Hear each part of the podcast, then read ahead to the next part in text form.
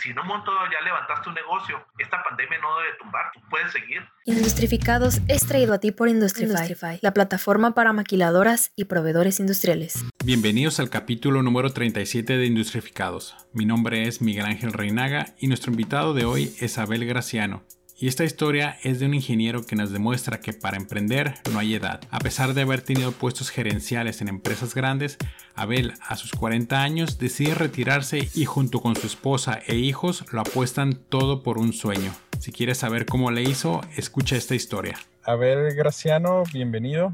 Muchas gracias por brindarnos un poquito de, de tu tiempo. Sí, muchas gracias a ti, Miguel. Nos cuentas un poquito de tu historia. Sabemos que estudiaste en el Instituto Politécnico como ingeniero mecánico. Después, en el 2000, te aventaste una maestría en negocios. Cuentas un poquito de, de, tu experiencia laboral antes de, de, llegar a ahora sí a tu, a tu empresa actual.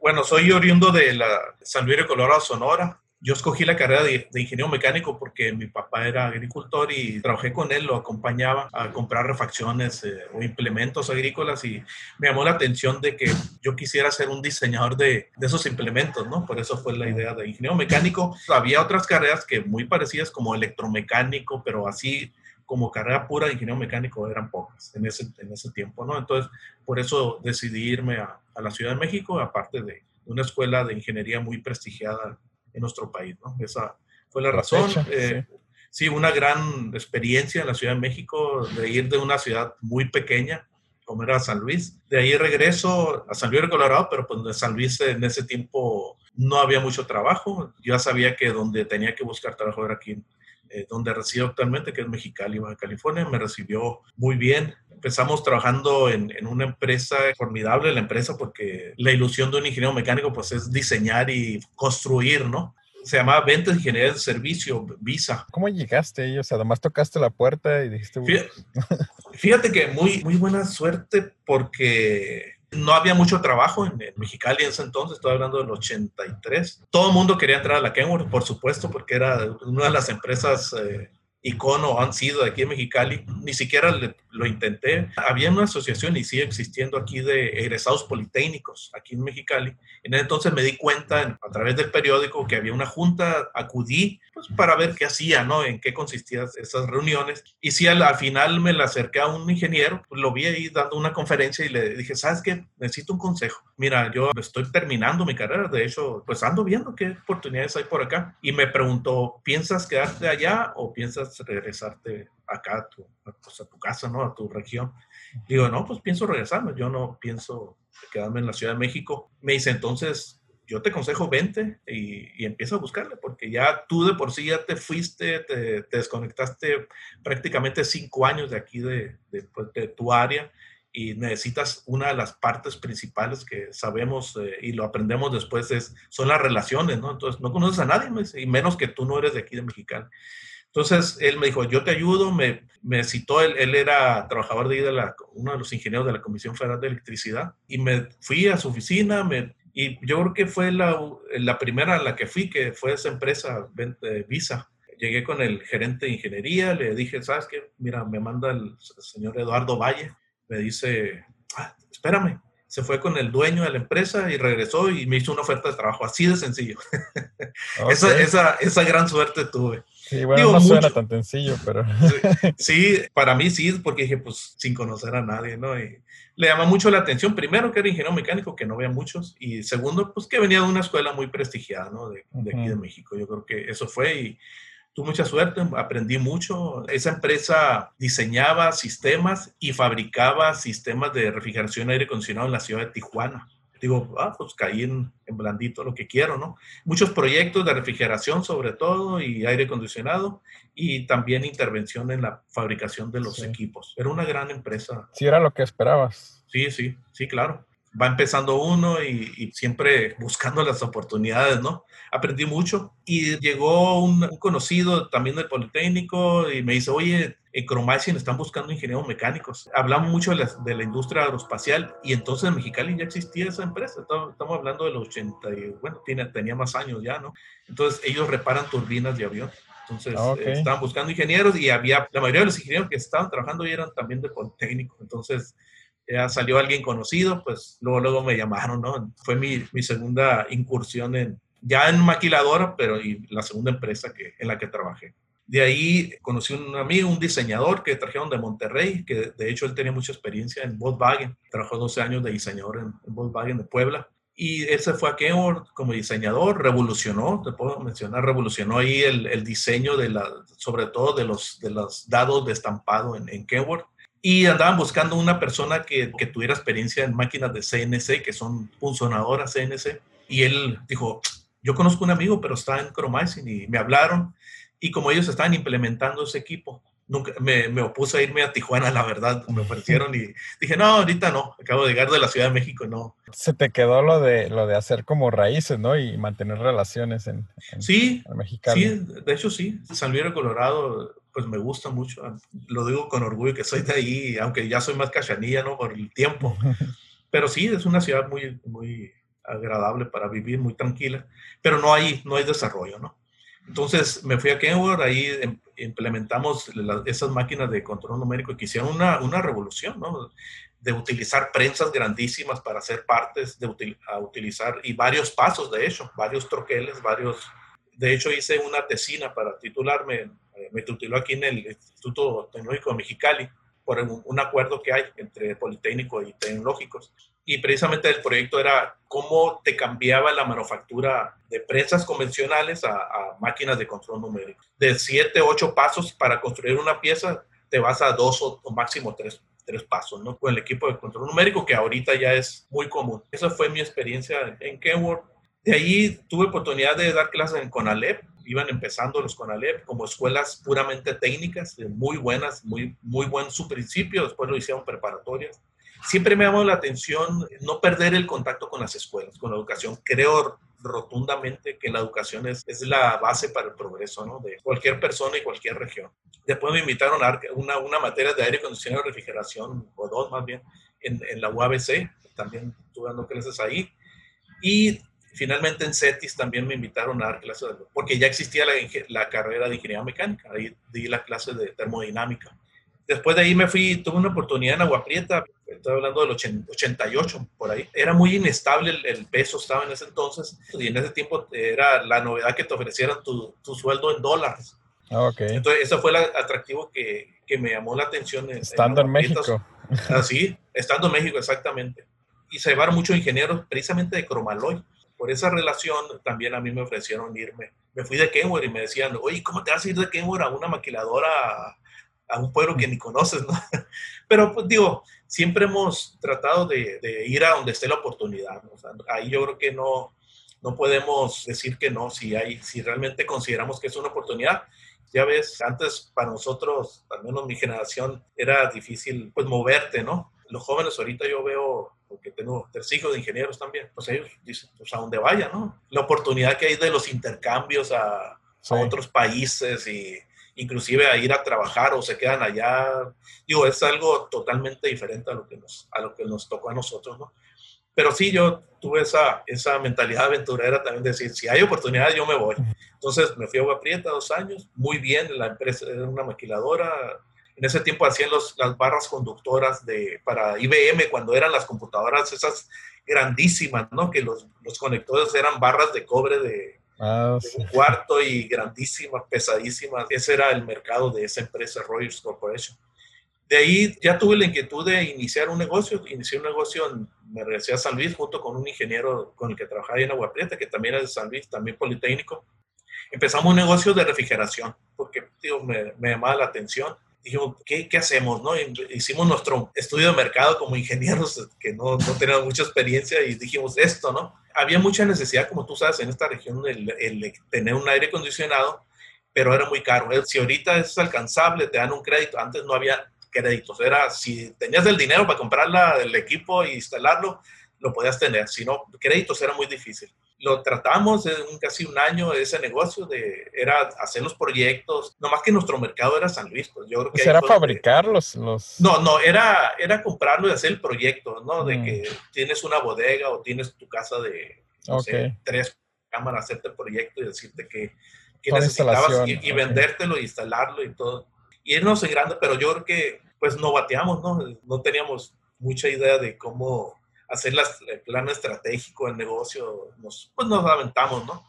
Y no, no, no resultó, lo cerramos. Y ¿Qué fue lo, que, lo que fallaron más? ¿Crees que fallaron más en la venta? Porque digo, el conocimiento lo tenías, ¿no? Sí, sí, tal vez no medimos el mercado. Por decir algo, nos metimos a un mercado que tenía dominado una empresa local que ya de muchos años y el mercado era pequeño. Por ejemplo, sí tuvimos muchas cotizaciones, muchos proyectos, pero nos decía, sabes que yo sí te lo compro si me consigues un crédito. Y en ese entonces, en los años 90, el crédito era muy difícil. Pues. Por ejemplo, después entró el programa así, no sé si tengas conocimiento de acá, un programa que, que sacó la Comisión Federal de Electricidad, que era desde cambiar tu refrigerador, ellos te financiaban en tu recibo, ah, hasta, instalar o cambiar tu equipo de aire acondicionado para, con tal de reducir el, el consumo. Menos. Eso ahí fue donde muchos negocios de refrigeración levantaron, ¿no? Por, por la facilidad del crédito. Yo creo que fue el crédito y tal vez nuestro mercado era muy, muy pequeño. Yo creo que si lo hubiéramos hecho aquí en Mexicali hubiéramos ido un poquito más. Oye, ¿y por ¿por qué iniciar un negocio, no? Porque, digo, parece que te está yendo bien en las otras empresas y... Sí, fíjate que yo tuve siempre la inquietud de que trabajaba en, en Yo, y eso es, va para, para todos, ¿no? los, que trabajamos, hemos trabajado en Maquila. Yo siempre dije, oye, todo lo que aprendemos de las empresas y no nos aventamos, o sea, no, hay mucho talento, mucha experiencia y, y, no hacemos la lucha de, de ser proveedores de la maquila, ¿no? Fíjate, en Chromizing se me quedó muy grabado, reparamos las turbinas de los aviones. Es algo muy especial. De hecho, en ese entonces había procesos que no se los podían traer a México, lo hacían en el centro California, porque no lo podían exportar ese, esa tecnología, ¿no? Entonces yo decía, ¿cómo esto no lo hacemos en México? Y en ese entonces se escuchó que alguien en Querétaro, no sé si una empresa americana o una empresa mexicana, había la iniciativa de hacer lo mismo en Querétaro, pero que no encontraban personal para realizar esa reparación. Pero entonces yo desde ahí dije, si aprendemos en la maquila, si aprendemos de empresas de primer mundo, ¿por qué no utilizarlo también para beneficio de la región? Entonces, desde entonces ya era un poco de la idea, ¿no? De, de un negocio. Sí, fíjate, entonces, está padre eso que dices porque, por ejemplo, en China pasó, ¿no? O sea, llevaron maquilas igual que aquí y todo eso, y los ingenieros de ahí pues se salieron y hicieron sus propias empresas, dicen, ya, ya tenemos el know-how, Exactamente. Tenemos aquí a los proveedores, pues, ¿qué nos falta más para, para hacer nuestra propia empresa, no? Igual en la, en la India pasó lo mismo. Este Japón, o sea, ni se diga, o sea, de hecho pues, rebasó, ¿no? La tecnología americana. Parece como que es una copia, pero realmente es, es una, es una mejora lo, lo, que se hace, ¿no? Sí, inclusive mencionan, eh, conocemos el producto japonés de que es de primera calidad, o sea, definitivamente, y, y yo estoy de acuerdísimo con que México seguimos teniendo una gran oportunidad. Me llamó la atención de, estudiar la maestría porque digo, somos ingenieros y, y, cuando estudiamos una carrera de ingeniería queremos ser muy técnicos, ¿no? Pero el tiempo nos da dando a conocer de que no puedes ser nada más técnico, ¿sí? Entonces tienes que irte un poquito más a la, a la administración. De ahí como ya tuve puestos gerenciales, también sí me nació, ¿cómo puedo saber más de lo que a veces tengo necesidad? Entonces ahí nació la, la inquietud de, de, hacer una maestría. Se complementa. Definitivamente. Porque como ingeniero puedes vivir muy, muy bien en una empresa, ¿no? Como, como empleado, incluso hasta como, como gerente, ¿no? Pero ya cuando quieres ser dueño, o sea, tú ocupas ventas, ocupas compras, ocupas contabilidad, ocupas... Y pone que no vas a manejar tú todo, pero necesitas conocer qué es lo que están haciendo tu personal, ¿no? Cómo va a funcionar el negocio, cómo entra el dinero y cómo sale. Sí, sí, definitivamente. Inclusive cuando llevamos materias humanísticas que le llamamos nosotros los ingenieros, este, economía, todos decían, ah, esa no, esa no le quiero, la voy a pasar nada más. Pero después te das cuenta de la necesidad que sí las necesitamos, ¿no? Entonces, esa fue la inquietud de la, de la maestría y, y la maestría sí, cierto, como tú mencionas, te dice, tal vez no te da experto ni en contabilidad ni en economía, pero te da una, un panorama muy completo de, de todo lo que necesitas saber también para administrar un negocio. Te platicaba que cuando vi la parte de, de derecho corporativo, vimos un poquito ahí del NAFTA, cuando empezó el NAFTA en el 94, al menos así no lo, no lo plantearon. Cuando empezó el NAFTA, su objetivo era que las industrias de México se convirtieran en proveedoras de la industria de exportación. Entonces le dieron 10 años. No me acuerdo qué porcentaje esperaban que fuera ya de, ya de industria mexicana, ¿no? Y que se, tanto que las industrias mexicanas de existentes se convirtieran a proveedoras como que hubieran nuevas empresas proveedoras de la, de la industria de exportación. No sucedió.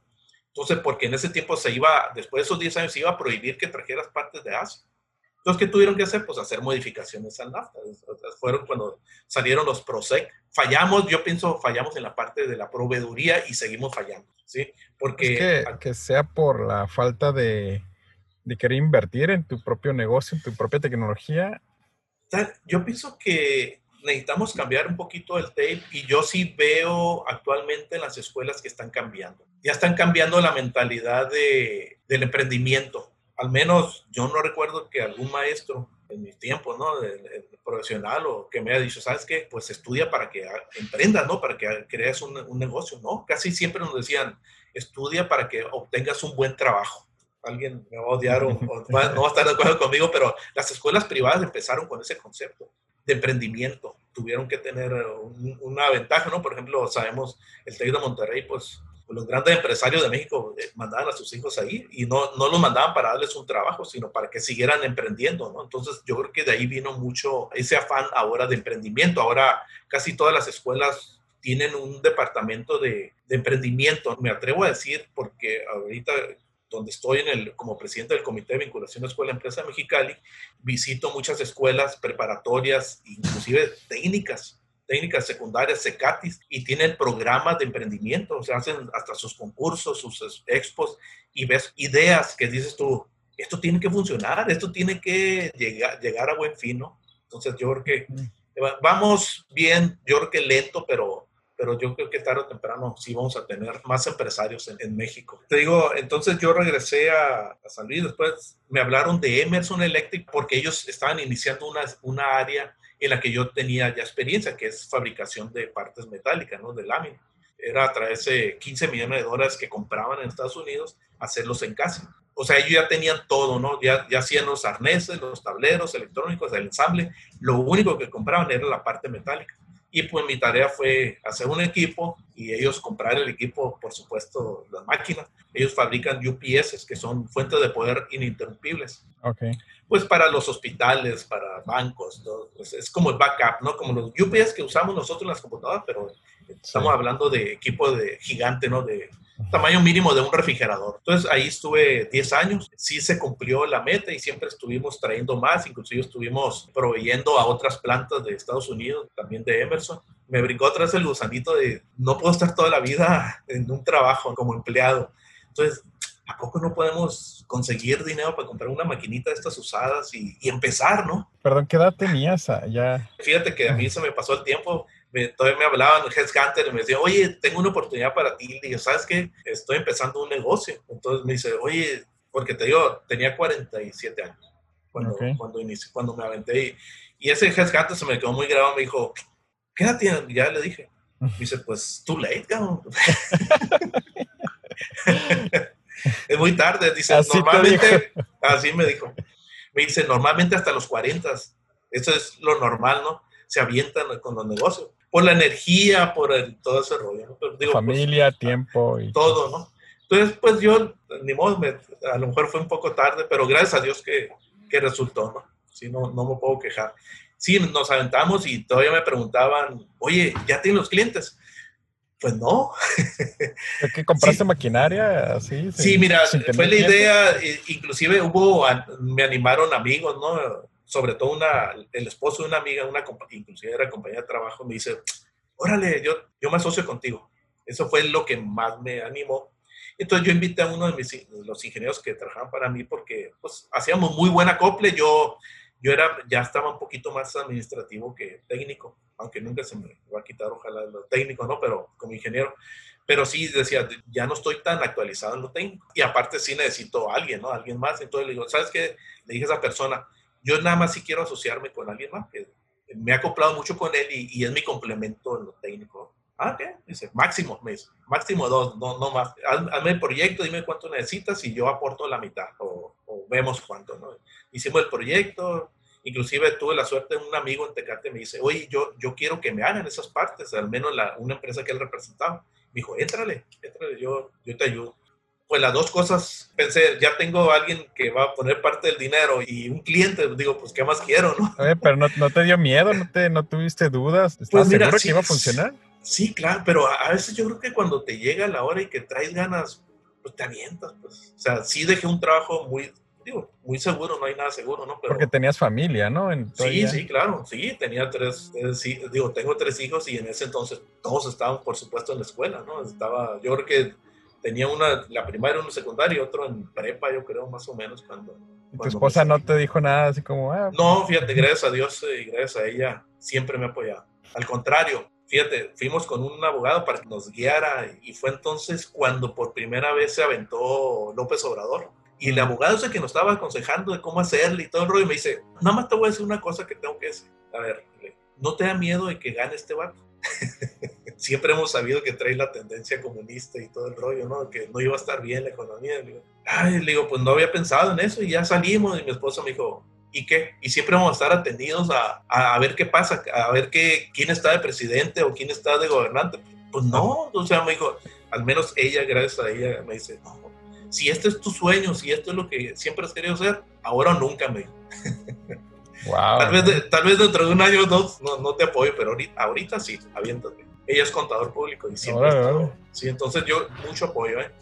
La, historia aquí es de que se me rajó mi socio, me dijo, no, siempre no, y, se me rajó el, el, del dinero, ¿no? Y se me rajó el, cliente, ¿no? Mi amigo que, iba a ser el primer cliente. Sí. Dije, pues, ¿qué hacemos? Y todavía con mi, mi socio, ¿no? Que actualmente, el ingeniero Higuera, le digo, ¿cómo ves? Pues vamos a seguirle, ya, ya tenemos casi todo. Vamos a ver si conseguimos el dinero. Pues fíjate, empezamos a platicar con amigos y familia también, pero como dicen, nadie es profeta en, su tierra. De familia nada más una, una cuñada le entró y, amigos, puros amigos, me, dijo, me contestaban, si es contigo, yo me aviento y cuánto hay que dar. Y lo único malo fue que sí, reunir la cantidad que necesitábamos. Sí tuvimos que tener muchos porque son, eh, en un principio éramos nueve socios, pero no teníamos de otra manera. Yo vendí un lote, yo algo que tenía guardado, hipotequé mi casa y así fue como puse mi parte que yo traté de poner un poco más que todos los demás, pues, porque, pues para tener un poquito más de control. Entonces, así iniciamos, iniciamos de cero. Lo que sí, yo, yo no renuncié a mi trabajo hasta que no tuve el dinero en el banco que, que necesitamos para arrancar. Entonces, así fue como iniciamos. Pero no fue fácil, o sea. definitivamente que no. Nosotros empezamos a finales de 2006 y tú sabes, 2007 trabajamos un poquito arrancando, teniendo poquitos. Llegó 2008 y todos sabemos qué pasó en el 2008. 2008, mi cliente principal se declaró en quiebra, Chapter 11. No sabía qué era el concepto, ya lo aprendí. Me costó todo el flujo de efectivo que teníamos, me costó aprender lo que es el Chapter 11 con mi socio y no, no nos pagó nada. Yo, bancarrota. Sí, bancarrota. ¿Qué sentiste cuando pasó eso? Pues a veces me iba sin sueldo, ¿no? mi esposa era la que no cobró sueldo durante mínimo el primer año. Mi esposa era la contadora y le decía, a mí no me pagues, págale a todos y a mí no me pagues. Y eso que vivíamos de nada más de mi sueldo, ¿no? Y vemos a ver qué, qué, sale, ¿no? Vamos a seguirle y pum. Sí hubo un tiempo en que yo busqué venderle el negocio o, o que alguien le, le, inyectara dinero, ¿no? Si anduve buscando opciones, no podía pararme, ¿no? Y dije, los bancos. Entonces, afortunadamente llegué a, y lo puedo decir así, Banorte, y le dije, oye, traigo esta situación, tengo un negocio, pero necesito dinero para seguirle, ¿no? Me dice, fíjate que hay un programa, lo que no sucede ahorita, ¿no? ¿En qué te puede respaldar? Más que nada que sea tu, tu, fiador, ¿no? Que sea tu respaldo financiero, que en un momento responda por ti, ¿no? Es lo que hacía, al menos para los mortales, ¿no? El, el gobierno. Entonces dice, te puedo solicitar o, o, ver si te puedo dar una línea de crédito para que sigas trabajando. Llevé papeles y todo, inclusive me ayudó el gerente, me dice, cámbiale aquí, mira, poquito, porque no te da, pero si le cambias ahí ya te y así, así pudimos seguir, la verdad le, estoy muy agradecido a esa persona, sigo trabajando con él. Y ahora me dice, fue el último crédito que se aceptó. Después de eso ya se puso más dura la cosa y ya no hubo crédito. Y nos salvó, la verdad eso nos salvó como capital de trabajo, ¿no? Para seguir pues, con la operación y, las ventas. Y poco a poco otra vez se fue, se fue levantando a través de, pues, del esfuerzo. Es una empresa metal mecánica, hacemos partes de lámina de precisión, utilizamos funcionadoras de, control numérico, dobladoras, soldadura, pintura. Entregamos ya gabinetes completos a, sobre todo centro de maquinado, ¿no? También. Es un poquito diferente. El centro de maquinado trabaja más con sólidos, con piezas eh, sólidas, ¿no? De volumen. Nosotros son lámina. Compramos la ah, lámina, lámina la, la dibujamos en la computadora, hacemos un programa, lo metemos en la máquina, la máquina le hace la figura, sale la pieza plana, de ahí lo doblamos, soldamos, mandamos pintar. Hay partes de acero inoxidable que no necesitan pintarse, lo, pulimos, le damos el acabado, armamos y, ya es la venta. No, no al público, a nuestros clientes, ¿no? Son componentes para nuestros clientes, pero es un producto para nosotros. Por ejemplo, hacemos gabinetes para la industria en Torrance, California, hacemos otro que precisamente por eso estamos trabajando, porque son esenciales, hacen las fuentes de poder interrumpible, como es Emerson y otra empresa, se llama Power Distribution eh, Industries en Santana, California. Le mandamos nosotros ya el gabinete, ellos abren, meten todo lo que es, pues, todas las tripas, ¿no? Que dicen, lo, transformador, tableros electrónicos, cableado ya, y batería sobre todo. Entonces ahorita los clientes son americanos y son también de la región de Mexicali. El, el 95%, 96%, me puedo atrever a decirte, son clientes americanos, unos aquí en, la región, Mexicali sobre todo, y otros en, California, poco en Arizona y en Nuevo México. Muy padre, ¿eh? la verdad, felicidades por levantar una empresa así. Y, y cuéntame, ahorita a lo del tratado del TME, ¿a ustedes les afectaría? La verdad yo no le veo muchas ventajas a lo que era el NAFTA, ¿no? al contrario le veo restricciones, por un lado como empresa, como empleos en general, ahí sí son las ventajas, porque nos están exigiendo más ¿cómo te puedo decir? Más, mejor trato, mejor, la parte laboral están más estrictos. Yo creo que eso es, es bueno para todos, ¿no? Pero sí es, es, más trabajo para las empresas. Hablan de sindicalismo, por ejemplo. ¿Qué le recomendarías a alguien que quiere iniciar ahorita un negocio? Un negocio. Tener una relación de las empresas con el sector educativo, ¿no? Y participar en esta pandemia. Todavía en comunicación las escuelas y, y los empresarios a través del comité y dijimos, ¿qué hacemos? Empezamos a investigar, nos dieron un programa de, lo, de cómo muchas empresas ya no iban a abrir o muchas iban a reducir su, plantilla laboral. Vamos buscando un asesor financiero que nos diga qué opciones hay de financiamiento. ¿no? Pensamos, no, pues las empresas lo que van a necesitar es dinero. Conseguimos una persona experta en eso, eh, no sé si la conozcas de aquí en Mexicali, Selene Ábalos. Entonces acudimos a ella y dijo, yo les ayudo. A ver, ¿realmente nada más necesitan dinero o necesitan analizar su negocio? Entonces llegamos a esa conclusión de que sí, ¿cómo podemos ayudarles a que analicen su negocio? Pensamos, necesitamos una metodología de revisar tu negocio. El maestro Rodolfo Andrade es de aquí en Mexicali, él sacó un libro que se llama Emprendes México. Él tiene una metodología de analizar tu negocio. Entonces, ¿qué tiene en particular este programa? Ya no es un plan de negocio, es un modelo de negocio. La diferencia es de que ese modelo tú lo puedes inclusive probar antes de aventar. Y hay otra parte en la cual yo creo que como empresarios muchas veces te cierras, ¿no?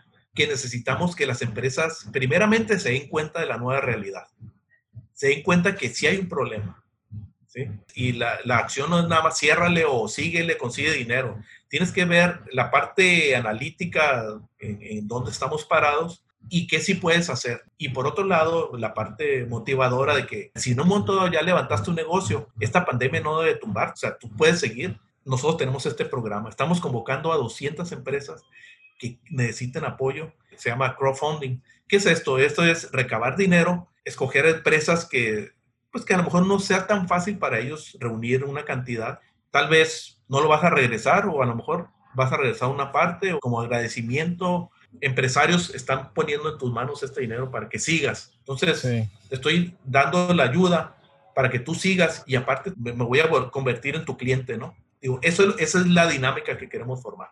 ¿Cómo te gustaría verte a ti y a tu empresa de aquí en cinco años?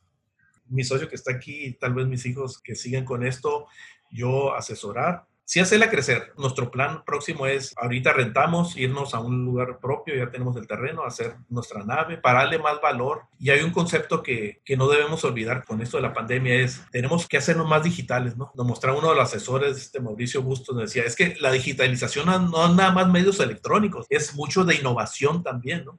Yo les digo aquí a, a mi personal, la productividad no es sacar el látigo y darle más, ¿no? Y sudar más la sangre, no, no es trabajar más inteligentemente, ¿no? Es trabajar con la tecnología, hacernos nuestro día más fácil, ¿no? Muy bien. A ver, llegamos a la sección de preguntas concretas. ¿Cuál es tu comida favorita?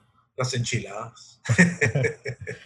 ok. Como buen mexicano, ¿no? ¿La mejor bebida? En invierno el vino y en, y en, y en verano la cerveza. ¿El mejor libro? La Biblia. ¿El mejor momento? Con la familia y amigos después de eso. Si pudieras enviarle un mensaje de WhatsApp a todo México, ¿qué diría? Los mexicanos somos grandes. Tenemos una gran historia, una combinación de, de, razas y podemos hacer mucho más. Lo que nos falta es disciplina y consistencia. Con todo eso podemos ser un gran país. Tengo fe que algún día lo vamos a hacer. A ver, muchas gracias. Gracias, Miguel. Estamos en contacto. Industrificados es traído a ti por Industrify, la plataforma para maquiladoras y proveedores industriales. Y antes de cerrar, quiero agradecerte por estarnos escuchando y me gustaría saber un poco más de ti. Si te gustó el podcast, danos 5 estrellas y déjanos un comment en Apple Podcasts. También nos puedes encontrar en Facebook e Instagram. Y hasta la próxima.